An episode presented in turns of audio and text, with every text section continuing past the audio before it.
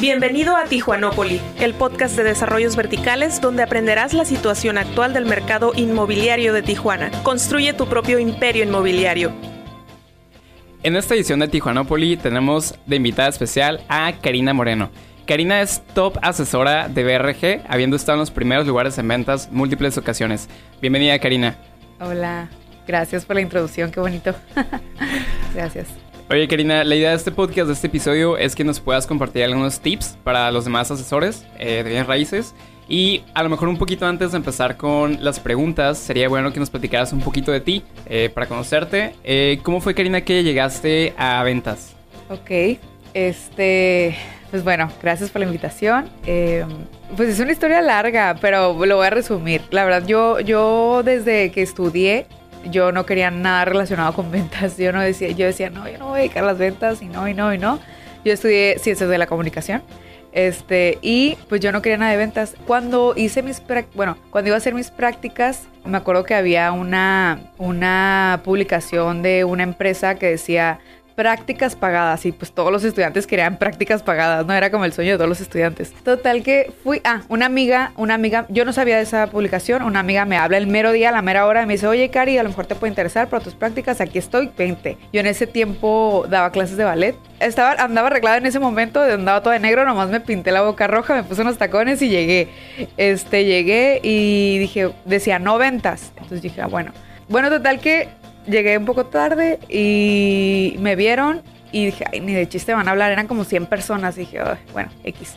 Pero que me marcan al día siguiente. Y yo dije, bueno, pues vamos a ver. Me sentí muy privilegiada porque me hablaron a mí.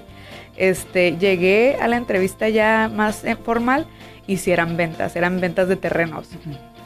Y yo en ese momento decía, no, yo no quiero ventas, qué flojera andar este, ahí correteando a la gente para que te compre. Yo no, no era mi momento. Entonces, mi mamá me decía, inténtalo, pues por algo estás ahí. Total que yo dije que no. Y ya, pues pasó el tiempo otra vez. Eh, empecé yo como en la empresa de Cosmopolitan, empecé en, el área de administración de edificios en Easy Workspace en Río, eh, no, en, el centro. Eh, era como una dirección, era como una gerencia más o menos porque yo administraba el edificio y me hacía cargo de las rentas de las personas que rentaban ahí. Era pura renta. Entonces yo cobraba, yo hacía todo lo administrativo, etcétera. Y luego me pasé al área de Zona Río. El mismo eh, concepto, pero en Zona Río nuevo y pues hacía lo mismo. Un año después, la inmobiliaria de Cosmopolitan, mi, jefe en ese momento, me invitó a formar parte al área de, de, la inmobiliaria. Para mí fue un gran reto porque pues yo estaba acostumbrada a un, a un sueldo y eso era 100% comisión. Entonces era como de, ay, no sé, no sé. Y era un momento en mi vida que lo tomé, era un reto para mí, lo tomé y pues así fue como inicié. O sea, antes yo no quería y luego la vida me llevó y ahí llegué. Y la verdad me gustó mucho, gracias a Cosmopolitan aprendí muchísimo. Em, empecé a, este, vendiendo los proyectos exclusivamente de Cosmopolitan y eh, en pandemia cierra la inmobiliaria y yo de que, ah, ¿qué voy a hacer? Pues obviamente todo el mundo no en pandemia de que la incertidumbre de, que pues estaban cerrando las empresas, la gente, pues, lamentablemente muchos fallecidos, etcétera. Y, gracias a eso, eh, mi jefe en ese momento me canalizó con Héctor Bustamante. Me dijo, pues cerramos, pero te voy a canalizar aquí, te, te doy la entrevista directamente con él. Me entrevistó Héctor y Carlos. Y pues así fue como llegué a BRG, gracias a que uno cerró, que acá. Y me acuerdo también que Héctor me dijo de que a lo mejor ahorita es lo peor que te está pasando, pero después vas a decir que fue lo mejor que te pudo haber pasado. Y ahorita lo puedo decir así. Fue lo mejor que me pudo haber pasado. Ya, y la verdad es que creo que es curioso, o sea, generalmente nadie quiere estar en metas, ¿no? No es como que vas a la primaria y les preguntas a todos los niños, ¿qué quieres ser de grande? Y te llegan todos de que vendedores. Yo creo que nadie, ¿no? Y, pero generalmente siempre es como que este impulso de buscar algo más lo que nos termina llevando a ventas. Y sobre todo a este, a este ramo, ¿no? Inmobiliario que tiene tanta fama de ser como que muy generoso y demás. Pues mira, ahora yo sé que te, ha ido muy bien. Este, qué bueno. Este, gracias. por estar aquí también. ¿Y qué nos puedes decir que ha sido como que tu, tu receta secreta o tu elemento diferenciador para el éxito que has tenido en, en BRG? Ok. Este, uy, pues qué buena pregunta. Eh, pues yo creo que eh, tienes que autoconocer muchísimo, eh, tener esta como eh, prepararte, prepararte con tus valores y todo para poder trabajar en equipo. Yo creo que eso para mí ha sido mi diferenciador, este, que me gusta trabajar en equipo. Eh, soy honesta con mis compañeras y mis clientes. Siempre les digo la verdad, lo que es, lo que les ofrezco a la hora de vender. Este, y, sí, yo creo que es bien importante el tema de saber trabajar en equipo y tener una buena actitud con el mismo equipo de, ventas. Ya, perfecto. Oye, Karina, ¿y has tenido algún tipo de, ahorita que lo mencionas, has tenido algún tipo de trabajo personal o de qué forma como que vas desarrollando esta habilidad? Pues, pues sí, fíjate, eh, hace como cuatro años tomé un curso que, bueno, llegó pandemia y no lo continué, pero sí fue un curso 100% de em, eh, inteligencia emocional. Este, eh, ahorita yo estoy invitando también a mi familia, hay mucha gente que lo está tomando. muy interesante, muy padre, luego te cuento más a detalle. Este, pero sí, cursos de, de, inteligencia emocional, este, que sí me, han, ayudado bastante a, crecer personalmente. Ya, excelente. Hablando un poquito más ahora sí como de, digamos, cosas técnicas de, esta industria. Por ejemplo, ¿cuál es tu método de prospección o cómo es que al principio empiezas a trabajar con algún cliente nuevo? Ok. Eh, bueno, como ya al principio fue, fue difícil porque pues poco a poco te vas haciendo de tu cartera de clientes, ¿no?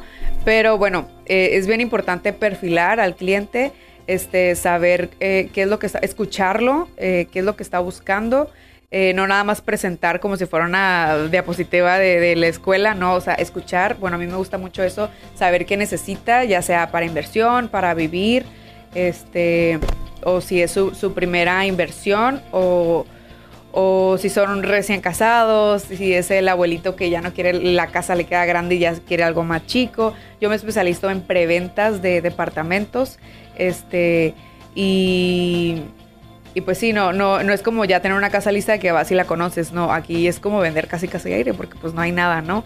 Entonces es vender una idea diferente, es agarrar un mejor precio y pues perfilar 100% al cliente, saber qué es lo que está buscando y escucharlo. Va, perfecto. Ya que este episodio está un poco más enfocado a nuestros compañeros asesores, eh, ¿Qué criterios son más importantes al momento de perfilar? ¿O cuáles son, digamos, los tres criterios de perfilación más importantes antes de presentar, por ejemplo, algún proyecto, ¿no? Como lo mencionas. Bueno, este, pues, por ejemplo, desde la llamada, ¿no? De que si haces la llamada, número uno, ¿quieres ¿lo quieres para invertir o lo quieres para vivir? Número uno, así. Es, ese es como que mi, mi, mi lo que yo siempre les pregunto. Ajá. Eh, lo que es para vivir, ¿qué presupuesto tienes? Porque pues nosotros en la empresa manejamos un rango, entonces saber el presupuesto no, no tiene mucho sentido mostrarle a algo que no, no está dentro de su rango. Este, bueno, el presupuesto y ¿qué más? ¿Qué más para perfilar? Y pues 100% real, ya si, si pasa de, de estos dos primeros puntos, pues ya invitarlos a la cita para que dentro de la cita podernos ver cara a cara y, mostrarle más a detalle el proyecto, ¿no? ¿no? No me gusta hacer la venta por el teléfono, o sea, en, la llamada hago la cita. Creo que de repente en esta industria el tema de preguntar el precio por teléfono puede llegar a ser como, eh, a lo mejor a veces como agresivo, de repente como que muy invasiva una pregunta de esas, este, a veces no sé, es un tipo de creencia que he escuchado bastante entre, entre asesores. ¿Cómo es que tú, Karina, transmites confianza a los clientes para que te puedan contestar estas preguntas? Que al final de cuentas son preguntas que más que nada benefician al mismo cliente, ¿no? Porque te, te van a apoyar a ti a presentarles una mejor opción a ellos. Pero ¿cómo es que tú les transmites esta confianza a, a los clientes? Ok, este, qué buena pregunta. Fíjate que también al, principio a mí me costaba trabajo porque si es como decir cuánto ganas, ¿no? Este, pero para esto, para poderlo asesorar mejor, y así les digo, mira, para poderte asesorar mejor necesito saber qué, qué presupuesto tienes en mente para, para saber si es este proyecto o te puedo mostrar otros. Eh, y justo Héctor lo menciona también en las capacitaciones que nos da, es como, o sea, ir al doctor y el doctor te va a hacer un, diagnóstico de que, a ver, qué comiste ayer, qué, cuándo tuviste sexo, o sea, cosas un poquito más invasivas que, que tú como le tienes la confianza al doctor, sabes que se lo tienes que decir para que te pueda ayudar. Entonces es, es eso, ¿no? Tener la confianza de que estás hablando con la persona indicada para que te pueda ayudar. Ok, y retomando un poquito como esta parte ya un poquito más estructural, o sea, ahorita me comentabas que primero empiezas con una llamada antes de la cita, que no se trata de hacer la venta por teléfono. ¿Tienes alguna estructura al momento de llevar la cita? Eh, ¿Vas fluyendo? ¿Qué, ¿Qué, tip nos puedes dar La verdad es que sí, voy fluyendo, no tengo una estructura tal cual. Bueno, cuando estoy en showroom, pues sí, ¿no? Eh, primero le ofrezco algo de tomar al cliente, platicamos, le, le, pregunto qué necesitas, qué buscas, cuéntame tú a mí. Yo me siento para escucharlo a él.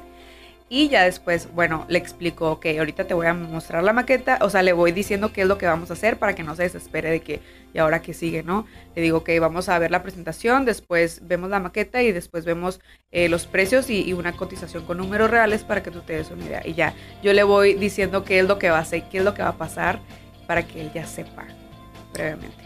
Ya, y me imagino que eso también ayuda un poquito como a generar esta confianza que dices, ¿no? Como que matar la incertidumbre y a lo mejor el nervio de que no sabe qué está haciendo ahí. O sea, generalmente también, digo, me ha tocado trabajar con clientes que es su primera inversión, ¿no? Entonces no tienen como este conocimiento que como asesor sí tienes de cuál es el siguiente paso, ¿no? Entonces creo que es bastante importante esto que mencionas, como que desde un principio explicar qué es lo que va a pasar para que puedas estar tranquilo, saber qué esperar y poder tener un poquito más abierta esta comunicación, ¿no? Sí, claro, y es bien importante también el momento del cierre, ¿no? O sea, que terminas tu presentación, le preguntas qué te pareció, cómo se te hacen los números, se te hacen reales y posibles, o sea, dime, dime con toda confianza cómo te puedo ayudar. Y pues bueno, lo que sigue es apartar la unidad para que nadie más la venda. Este, y que o sea, bloquear la unidad porque el precio también puede subir. En preventas pasa mucho de que vas en la mañana a cita y en la tarde ya que lo pensaste el precio ya subió. O sea, y si, si pasa, eh, los, los clientes no creen hasta que pasa. Eh, por eso siempre lo, hago, les hago mención de que es importante apartarlo para bloquear la unidad y el precio y ya continuar después con su contrato y, en caso, la mayoría de los desarrollos en preventa cuando apartas y no continúas con la compra, se te regresa el apartado. Entonces siempre hacerles saber eso, que, que si es un no, pues ese apartado es reembolsable. Oye, curiosamente, el día de ayer estaba teniendo una conversación con otros asesores y estábamos discutiendo esta parte de si al final de la, de la cita en el cierre, digamos, si pides o no pides el apartado. ¿Tú qué crees eh, acerca, de eso? Yo creo que depende, depende mucho de cómo fluye la cita. O sea, si el cliente nada más está viendo y, ay, o sea, dependiendo del tipo de cliente.